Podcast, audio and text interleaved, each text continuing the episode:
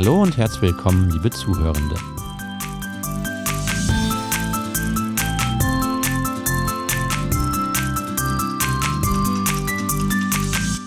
Mein Name ist Stefan Zerlik, ich bin technischer Mitarbeiter bei Studium Digitale und bei uns vor allem für Video- und Audioproduktion zuständig und heute werde ich dieses Gespräch hier moderieren. Als Studierender gerade im ersten Semester ist für ein Jahr alles neu, neue Umgebungen, neue Lernthemen, neue Lernmethoden, denn Vorlesungen oder Seminare kommen in der Schullaufbahn ja einfach nicht vor. Viele wünschen sich dann eine leitende Hand oder ein Feedback zum eigenen Lernfortschritt. Eine Rückmeldung gibt es aber oft erst zur Abgabe von Hausarbeiten oder zu Klausuren. Der Dozierende bekommt sogar meist erst durch einen Evaluationsbogen am Ende der Veranstaltung von den Studierenden die Rückmeldung aus ihren Kursen. Das klingt alles sehr träge und nicht mehr zeitgemäß. Eine Lösung dafür wäre Trusted Learning Analytics mit KI-Technologien. Um zu erklären, was das genau bedeutet, habe ich heute zwei Gäste am Mikrofon, die sich genau mit dieser Thematik befassen. Zum einen begrüße ich Dana Kube. Hallo Dana. Hallo. Dana ist wissenschaftliche Mitarbeiterin bei Studium Digitale und im Bereich Educational Technologies am Leibniz-Institut DIPF. Unsere Runde wird komplettiert von Professor Henrik Draxler. Hallo Henrik. Hallo Stefan. Henrik ist der wissenschaftliche Leiter von Studium Digitale, der zentralen Innovationseinheit für digitales Lehren an der Goethe-Universität Frankfurt und er ist zusätzlich der Leiter des Arbeitsbereichs Educational Technologies am Leibniz-Institut DIPF. Dana, Henrik, jetzt habe ich euch beide als Fachleute hier angekündigt. Erste Frage geht an dich, Henrik. Was kann man sich denn unter Trusted Learnings Analytics jetzt genau vorstellen? Danke, Stefan, für die Frage. Ja, Learning Analytics will ich, ich will erstmal Learning Analytics erklären und danach den Trusted-Teil. Learning Analytics ist ein Forschungsbereich, der schon seit über 13 Jahren jetzt auch durch eine feste Community, die Society of Learning Analytics Research, ähm, verfolgt wird. Ähm, was dahinter steht, ist, dass man Daten aus dem Lernsystem der Universität oder auch Schulen nutzt, diese Daten natürlich speichert und dann auswertet mit der Vision, wir können dem Lernprozess folgen, weil ja diese Daten in Logdaten in den Systemen gespeichert sind. Und aus der Auswertung dieser Daten in den Datenbanken mittels KI-Technologien und anderen Technologien wollen wir eben das Lehren und Lernen unterstützen und äh, Feedback anbieten an die Studierenden. Das ist erstmal Learning Analytics und dann ist die Frage, was, was ist jetzt Trusted Learning Analytics? Weil die Konferenz, die dahinter steht, heißt zum Beispiel auch einfach nur Learning Analytics. Äh, in Deutschland ist es natürlich und in Europa allgemein sehr wichtig, dass wir das eben trusted machen, sprich vertrauensvoll. Ähm, wir wollen keine Big Brother Systeme, die unsere Studierenden ähm, aushorchen oder beobachten. Und deswegen ähm, transportiert das Konzept der Trusted Learning Analytics den besonders verantwortlichen Umgang mit Studierendendaten nach ethischen Prinzipien und äh, nach den aktuellen Datenschutzgrundverordnungen, die in Europa gilt, und den deutschen Datenschutzrechten, die wir in der Bundesrepublik haben. Also ein verantwortlicher Umgang mit diesen Daten im Sinne unserer Studierenden. Wie würde man jetzt ganz konkret eigentlich diesen ähm, Datenschutzregeln dann begegnen? Es ist so, dass wir in verschiedenen Projekten, über die wir vielleicht auch noch gleich sprechen, eben am Anfang einen sehr detaillierten Datenschutzplan ähm, erarbeiten, das mit unserer ähm, Risk- and Compliance-Abteilung abklären, dass das äh, entsprechend den, den Statuten der Universität eben ist und auch mit dem Datenschutzbeauftragten. Und wenn wir diese Klärung eben haben, ähm, informieren wir ähm, unsere Studierenden umfänglich über, über die Maßnahmen und über die Daten, die erhoben werden und was sie davon erwarten können und auch, dass sie jederzeit aussteigen können, wenn ihnen das nicht gefällt. Also sehr transparenter Umgang mit ähm, diesen Daten und dann verwenden wir die, um ihnen hochinformatives Feedback anzubieten. Und das ist so der aktuelle Stand. Ich kann das später noch genauer beleuchten. Genau, als Ausblick, du hast da ja auch ähm, bei einem Trusted Learning Analytics Codex mitgewirkt. Der ähm, spielt auch viel rein. Allgemein wollte ich noch fragen, was sind denn jetzt auch dann die Vor- und Nachteile oder auch Chancen von Learning Analytics?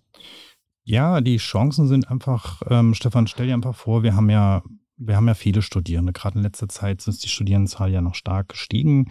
Ähm, und wenn man sich jetzt die Einführungsveranstaltungen an der Goethe-Universität für die größeren Fachbereiche anschaut, dann sitzt man da mit 800 bis 1200 Studierenden in einem Vorlesungssaal, unserem schönen H1. Und ähm, dort kriegt man eben Übungen zur Vorlesung, aber man kriegt auch diese Übungen bisher einfach, weil wir nicht die Kapazitäten haben, dass jeder einen Betreuer hat oder einen Mentor, ähm, nicht sehr personalisiertes Feedback auf seine Aufgaben. Also oft ist das Feedback eben in der Form, dass man nur gesagt bekommt, man hat bestanden oder nicht bestanden und man wird nicht wirklich auf die Fehler hingewiesen oder auf die Weiterentwicklungsmöglichkeiten. Und genau da wollen wir eben ansetzen, dadurch, dass wir sogenannte Data Enriched Learning Activities anbieten, also Lernaktivitäten, die Daten für diese Konstrukte und für die Ziele in den Kursen ähm, bewahren, auswerten und dann wollen wir eben den Studierenden hochinformatives Feedback geben, das ihnen sagt, wie gut sie das gemacht haben, welche Konzepte sie schon gut können und wie sie dann daran weiterarbeiten können. Und das ist unser Ziel und ist eine sehr sinnvolle Einsatz von KI, um eben ja dieses ähm, Teacher Bandwidth Problem nennt man es auch, dass wir eben nicht genug ähm, Dozierende haben, dass jeder Student persönlich betreut ist und das, das Potenzial ist in der persönlichen Betreuung. Du hast ja jetzt KI schon erwähnt in, äh, bei dem Trusted bzw. auch Learning Analytics. Habt ihr das jetzt schon äh, in konkreten Beispielen oder Projekten angewendet? Ja, ja, natürlich. Das haben wir schon, äh, auch schon vor ChatGBT und Ähnlichen haben wir KI-Projekte gehabt. Ähm, wir ähm, haben zum Beispiel das Heikov DL-Projekt gehabt, wo wir mit der Psychologie zusammen, gerade in so einer Einführungsveranstaltung, ähm, Feedback generiert haben mit KI und das an die Studierenden dann transportiert haben. Wir haben davor das DIFA-Projekt im Leibniz-Verbund gehabt, ähm, was, was ähnliche Dinge getan hat. Und im Rahmen von BMBF-Förderung, der letzten, die es gab zur KI-Förderung, hatten wir an der Goethe-Universität ähm, die Chance, eben zwei institutionelle äh, Projekte einzuwerben. Das ist das Impact-Projekt, äh, ein großes Verbundsprojekt mit 5 Millionen Euro, ähm, wo wir die Leitung übernommen haben von der Goethe-Universität. Und das Schwester Schwesterprojekt Ali, das auch an der Goethe-Universität ist, wo wir ähm, uns auch darum kümmern, diese Dinge wirklich in die Studiengänge zu exemplarisch zu implementieren. Ich kann da gerne noch ergänzen, das ist äh, nämlich tatsächlich ganz spannend. Wir haben auf der einen Seite ein Projekt, wo wir äh, KI, Technologie im Bereich Learning Analytics erproben, ne, das Impact-Projekt. Wie kann man KI an der Uni ausrollen? Das wird beforscht und soll auch implementiert werden. Und Ali wiederum ist ein Projekt, was sagt, wir wollen interdisziplinär uns aufstellen für die Zukunft der Goethe-Uni. Wir ziehen den Fachbereich Psychologie und den Fachbereich Informatik zusammen und setzen einen Master auf, wo Studierende, äh, die sich dafür interessieren, wie man tatsächlich mit äh, KI Lernen und Lehre unterstützen kann, anhand dessen, was wir schon in anderen Bereichen, wie zum Beispiel dem Impact-Projekt erforscht haben an der Uni, ähm, auch für die Zukunft nutzen kann. Also das heißt, wir haben tatsächlich vor, äh, projektbasiert zu arbeiten und einen äh, tollen Masterstudiengang aufzustellen im Bereich KI. Und da gehen wirklich die Projekte auch Hand in Hand natürlich mit den Problemen um, die wir als Universität haben, erstmal KI ausrollen zu wollen. Was sind denn das für Probleme, auf die die Projekte dann stoßen, auch speziell an der Uni und sind da bestimmt, gibt es auch Beispiele, die schon gut gelöst worden sind und auch Erfolge, die man da schon feiern konnte. Wie, wie, wie sieht es da aus? Also äh, als Mitarbeiterin in, in diesem Projekt äh, sitze ich natürlich mit zwei Teams ganz eng zusammen und wir sind im engen Abstimmung natürlich auch immer mit Hendrik und anderen Menschen, die äh, in der Uni auch auf der Leitungsebene uns da begleiten. Und ein äh, wichtiger Punkt ist natürlich zum einen, muss ich schon sagen, sind wir als Goethe-Uni da schon, ich würde mal sagen, sehr viel weiter als andere, Uni andere Universitäten. Also wir haben ja diesen Trusted Learning Analytics Codex, äh, den Hendrik auch mitverfasst hat. Das heißt, es gibt schon eine Richtlinie, eine Selbstverpflichtung von der Institution Goethe-Uni, die sagt, wir machen uns auf den Weg tatsächlich äh, Lehre und Lernen zu unterstützen mit Learning Analytics, mit Trusted Learning Analytics, also datenschutzkonformen, KI-basierten Feedback. Aber das ist natürlich ein äh, ein Problem in dem Sinne, dass man sagt, wir haben einen ganz tollen Kodex, der ist oben angesiedelt und von vielen Fachbereichen äh, auch, sagen wir mal, abgenickt. Aber wie kommt der jetzt in die Struktur? Und wir im Impact- und Ali-Projekt sitzen ja im, im Mittelbau ne, zwischen Studierenden und Professoren und schauen uns an, wenn wir das jetzt aber praktisch umsetzen wollen, wie kommen wir denn da voran? Ne? Was sind denn unsere Hürden? Und was gut gelaufen ist, äh, das werde ich gleich auch nochmal sagen, ist so ein, so ein ähm, eine Engagement-Strategie, die wir äh, da aufgesetzt haben und gefahren sind.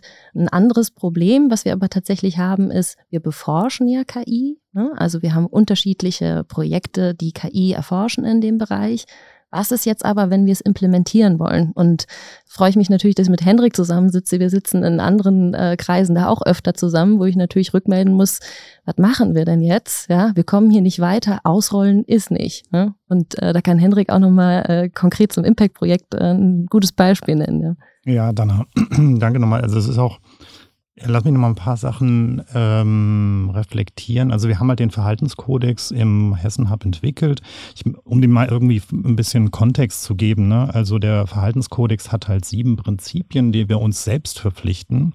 Und warum machen wir das? Weil wir eben gerade, wir wollen einen kritischen Umgang mit KI in der Uni. Wir wollen, wir wollen nicht predigen, man muss KI einsetzen für jeden Fall. Das wollen wir nicht. Und wir, das Letzte, was wir wollen, ist irgendein Surveillance-System, Beobachtungs-Überwachungssystem. Also es muss einen sinnvollen und didaktisch wertvollen Mehrwert haben. Und dementsprechend haben wir uns äh, in der Arbeitsgruppe im Hessen-Hub-Projekt ähm, äh, eben sieben Prinzipien ausgedacht, die in dem Verhaltenskodex definiert sind. Das ist erstmal, dass es immer um die Verbesserung von Lehren und Lernen gehen muss. Dass, die Unterstützungs-, dass es ein Unterstützungsangebot für Studierende ist und kein Assessment-System in dem Sinne dass wir einen transparenten Umgang mit den Daten möchten, also welche Daten erheben wir und dass wir vor allem, und das ist ganz wichtig, da wird Dana auch noch gleich was zu sagen, dass wir kritisch damit umgehen und auch wirklich probieren, alle, alle Statusgruppen der Uni zu hören, einen kritischen Umgang mit den Daten dann natürlich menschliche Kontrolle. Wir wollen keine, also das, das darf auch gar nicht vom Gesetz, dass irgendwelche KI Entscheidungen trifft. Äh, da muss immer menschliche Kontrolle sein und letztendlich auch Führungsverantwortung für die KI-Dinge, die wir entwickeln und die Verpflichtung zur Weiterbildung der, der Mitarbeiter, aber auch der Studierenden, ähm, welche Systeme wir einsetzen und welche Aussagekräfte die vielleicht entfalten. Also das ist ganz wichtig, dass wir diese Prinzipien mit uns nehmen und ähm, das ist leider noch nicht von vielen Fakultäten angenommen, Dana. Es war ein Diskussionspapier und es existiert erstmal so, aber es ist, glaube ich, eine gute Basis, um weitere Gespräche anzugehen, gerade jetzt mit dem Rückenwind oder dem, dem Wind, den wir von vorne kriegen mit ChatGBT und allem. Genau, also das Thema hat gerade Rückenwind, aber es gibt auch kritische Stimmen. Wie sehen diese kritischen Stimmen aus? Also wo wo, wo knirscht es noch aktuell? Also wir haben äh, im Impact und im Ali-Projekt gemeinschaftlich quasi einen Prozess aufgesetzt, der ganz, ganz wichtig ist. Es gibt äh, auf europäischer Ebene ein Schieler-Projekt. Also du hast quasi ein Framework. Ich würde mal sagen, das ist sowas wie eine Toolbox, um innerhalb deiner Institution, deiner Hochschule alle Leute mitzunehmen, die an so einem Entscheidungsprozess etwas einzuführen oder in der Breite auszurollen, mitgenommen werden müssen. Und äh, dieses, dieser CELAC-Fragebogen und äh, andere Instrumente, die wir da haben, die haben wir von Anfang an quasi mitgedacht. Also wir haben uns ein Jahr Zeit genommen in diesen Projekten, um erstmal zu sagen, also wie Hendrik gerade erwähnt hat, wir haben diesen tollen Kodex, er ist aber noch nicht in der Praxis umgesetzt. Ne? Viele in den Fakultäten wissen noch gar nicht, was wir eigentlich hier vorhaben im Studium Digitale äh, und wie es in die Lehre kommt. Das heißt, wir haben uns erstmal überlegt, welche Menschen müssen wir alle mitnehmen. Das sind Studierende, das sind Lehrende der Fachbereiche, das sind natürlich auch Dekanen, äh, Studienrätinnen, beziehungsweise ähm, auch alle in der Infrastruktur, also Studienberatung, der Betriebsrat, Betriebsrätin, Gleich, äh, Gleichstellungsbeauftragte ähm, und dann natürlich auch CEO, äh, Präsidium, äh, die ähm, Direktorin für Lehre, richtig? Mhm. Genau. Ja, Vizepräsidentin. Vizepräsidentin, ja, danke. Also du hast ganz viele unterschiedliche äh, Personen und Funktionen, die mitgenommen werden müssen und das haben wir in einen Prozess aufgesetzt. Also wir haben zum Beispiel eine große Befragung gemacht. Du hast ja auch nach Ängsten oder Vorbehalten gefragt. Da haben über 1000 Studierende teilgenommen und über 400 Lehrende an der Goethe-Uni. Und was wir so ein bisschen aus diesen äh, Surveys rauslesen konnten, war, dass es schon hohe Erwartungen an künstliche Intelligenz gibt, aber auch hohe Erwartungen an den Datenschutz, ja, also dass wir ethische Prinzipien mit umsetzen und auch den Datenschutz konsequent mit umsetzen, sonst äh, ist es nicht anwendbar im Lern- und Lehrkontext. Auf der anderen Seite aber, dass auch viel Hoffnung ist, dass damit äh, Lernen und Lehren der Zukunft unterstützt werden kann. Was ganz spannend war, auch nochmal so im, sagen wir mal, der Reality-Check, ja, also was ist das Ideal und was glauben wir, was wirklich kommt. Da gab es schon einen kleinen Unterschied zwischen den Lernenden und Studierenden. Die Studierenden waren prinzipiell ein bisschen positiver eingestellt und idealistischer, dass wir das auch in naher Zukunft genauso umsetzen, sahen aber auch als entscheidende Gruppe, die da mitgestalten sollte, die Lehrenden in der Verantwortung während die Lehrenden sich nicht so sehr in der Verantwortung gesehen haben, sondern gesagt haben, das muss erstmal an der Uni äh, ausreichend vorbereitet sein. Da brauchen wir Unterstützungsleistungen zu. Alle waren sich einig, dafür müssen auch Fortbildungen ausgerollt werden und ein Wissen auch über die Instrumente sein. Und sie waren ein kleines bisschen pessimistischer, dass wir äh, das in sehr, sehr naher Zukunft umsetzen, wo wir natürlich, äh, wie Hendrik auch gerade erwähnt hat, tatsächlich auch äh, an bestimmte Hürden gestoßen sind. Also unser Meinungsbildungsprozess ist ja noch in der Mache. Wir haben Fokusgruppen, wir haben Interviews geführt, wir haben diese Umfrage gemacht. Das heißt, als Uni haben wir vor Ende des Jahres eine Strategie uns aufzuerlegen, wie gehen wir gemeinschaftlich voran, KI tatsächlich zu integrieren in unseren Uni-Alltag als unterstützendes Tool. Aber, und jetzt kommt der, äh, kommt die Krux für uns, das beforschen können wir natürlich nach datenschutzrechtlicher äh, Regelung ganz einfach an der Universität. Was ist, wenn wir eine Service-Dienstleistung anbieten wollen? Ja, also so ein Feedback-System bei Studium Digitale als Serviceleistung in die Uni bringen. Das gibt es bisher noch nicht in Deutschland. Da sind, machen wir Pioniersarbeit und wir sind tatsächlich an ein Problem gestoßen, äh, was ich jetzt gerne auch nochmal Hendrik erläutern lassen möchte, weil ich da äh, auch Unterstützung brauchte im Projekt wir machen das ja nicht allein. Ne? Also ja, es gibt ja natürlich in der Bundesrepublik weitere Learning Analytics Forscher und auch viele Projekte in dem Bereich. Und ähm, es gab jetzt gerade ein Rechtsgutachten aus NRW, das eben diese Situation zu Learning Analytics in NRW speziell ähm, nochmal erläutert hat. Und die haben auch unterschiedlich, wie wir eben auch, ähm, äh, eine Einverständniserklärung, bestimmte legale Dokumente gemacht, um die Arbeit leichter zu machen. Aber wie Dana schon sagt, die Krux ist eben jetzt, ähm, um wirklich mit Learning Analytics oder Trusted Learning Analytics, sollte man vielleicht besser sagen, arbeiten zu können, sollte es dafür eine Satzung oder ähnliches geben oder das Ganze im Hochschulgesetz verankert werden.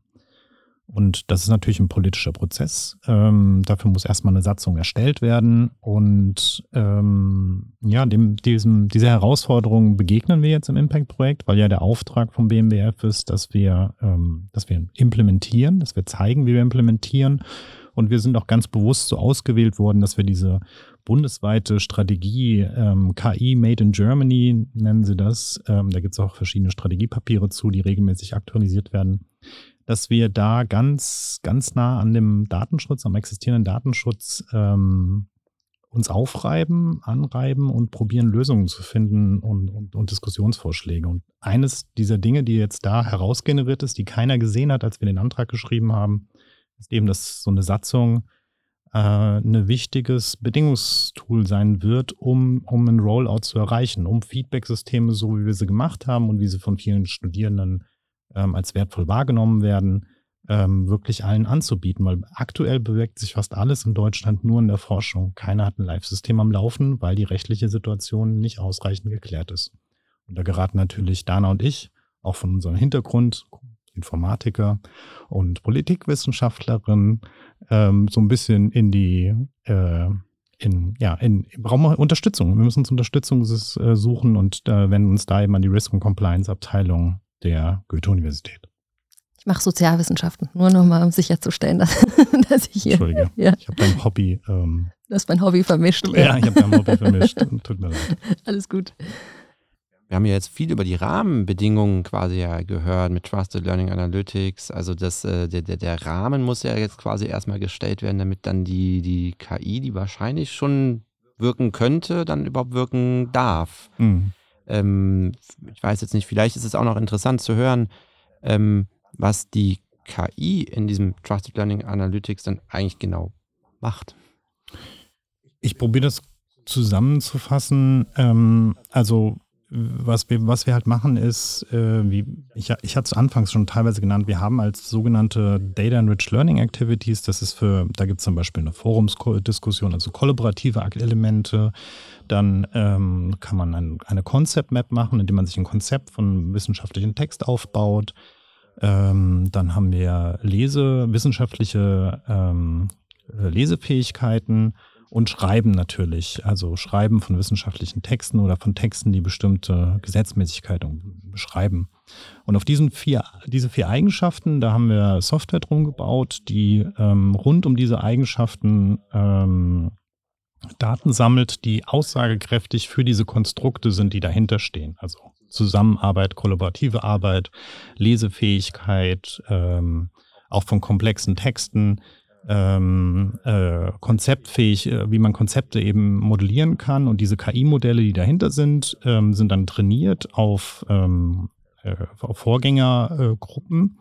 Und wenn dann ein neuer Student wieder damit arbeitet, dann vergleicht die KI im Grunde ähm, die Aktivität des Studierenden zu dem statistischen Modell oder Machine Learning Modell, was im Hintergrund trainiert worden ist auf Daten, die es davor gab und kann dann personalisiert Feedback an diese Person geben, indem es sagt, ähm, die Daten, die, jetzt, die ich jetzt hier reinbekomme als KI ähm, und die ich die vergleiche mit dem äh, maschinellen Modell, was ich im Hintergrund habe, äh, zeigt ihnen die äh, Eigenschaften und dementsprechend können dann bestimmte ähm, Feedback-Texte oder Visualisierungen von ähm, Lernprozessen und Tipps generiert werden. Und das ist, was wir machen aktuell mit diesen vier ähm, Hauptaktivitäten, die wir bisher identifiziert haben. In der Zukunft wollen wir das noch weiter ausbauen, dass wir zum Beispiel auch so eine Data Enriched Learning Activity für Programmierung oder andere Aktivitäten haben, sodass wir möglichst viele Aktivitäten, die in der universitären Lehre vorkommen, adressieren können und eben da unser hochinformatives Feedback angeben können.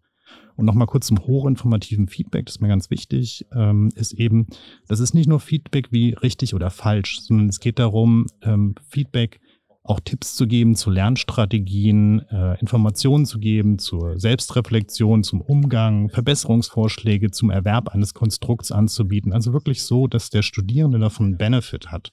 Und das ist, passt halt auch gut zum Konzept von Trusted Learning Analytics.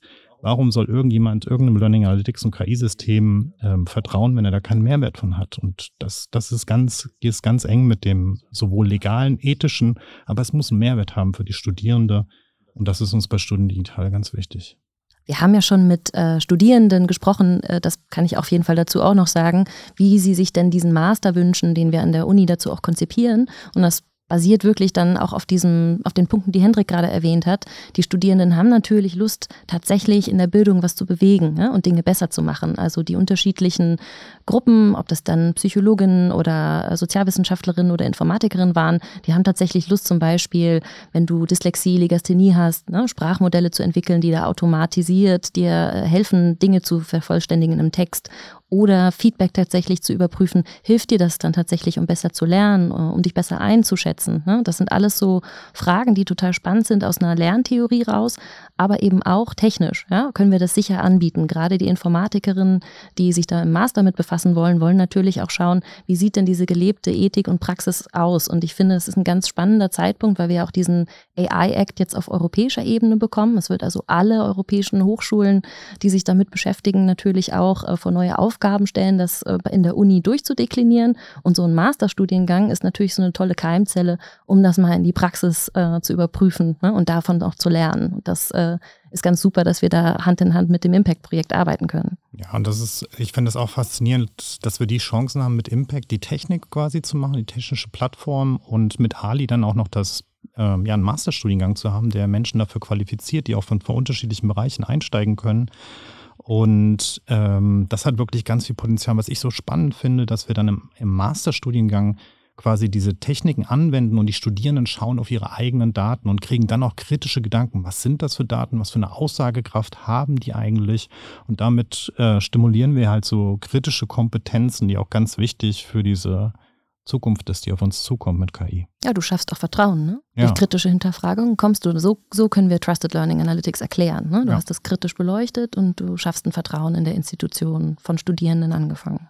Ja, das wird andere Analytics-Systeme dann entsprechend auch adressieren. Ich könnte mir vorstellen, dass die Schufa demnächst mehr Fragen zu ihrem Algorithmus bekommt. Ich höre raus, wir stehen quasi schon nicht mehr an der Schwelle zur Zukunft, sondern wir stehen eigentlich mitten in der Zukunft und äh, haben von tollen Pro äh, Pilotprojekten gehört, die den Rahmen für diese Zukunft, in der wir uns eigentlich schon befinden, ähm, jetzt noch stecken müssen. Wie sieht denn euer Fazit bisher aus?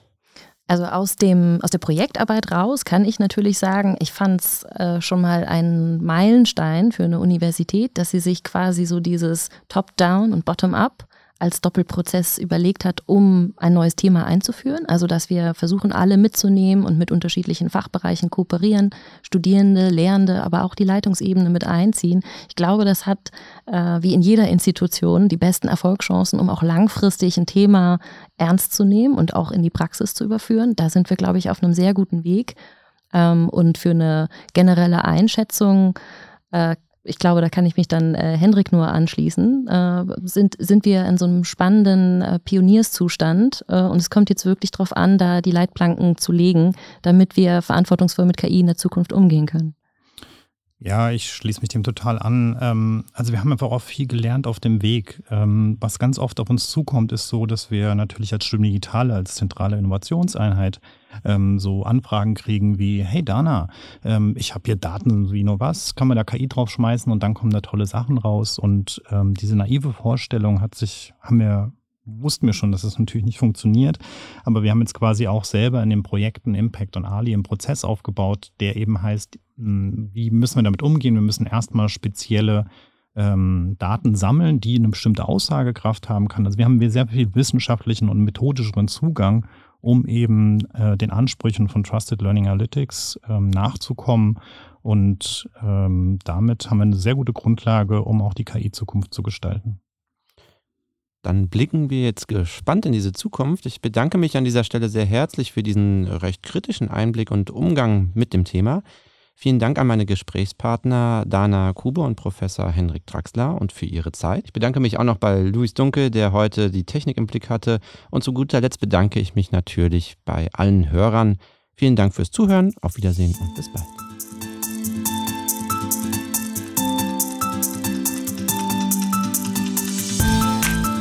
Dieser Podcast verwendet Musik von Roland K. Web https rolandk.de